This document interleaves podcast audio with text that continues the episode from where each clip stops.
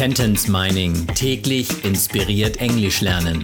Der Podcast, der Satz für Satz eine englische Geschichte ergibt. Eine Produktion der Language Mining Company. Mehr Informationen unter www.languageminingcompany.com.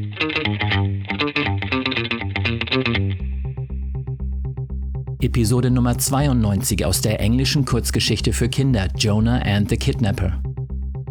Toby, the boy stuttered. And this is Clara, Mary said, pointing to the little girl. Toby, stotterte der Junge. Und das ist Clara, sagte Marie und zeigte auf das kleine Mädchen. Der Junge stotterte. The boy stuttered.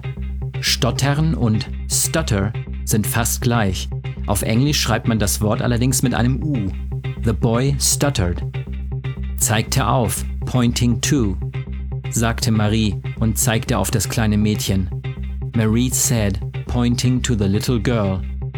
Das ist so, als würde sie auf einen Punkt zeigen. Marie said, pointing to the girl. Marie said, pointing to the little girl. Toby, the boy stuttered. And this is Clara, Marie said, pointing to the little girl.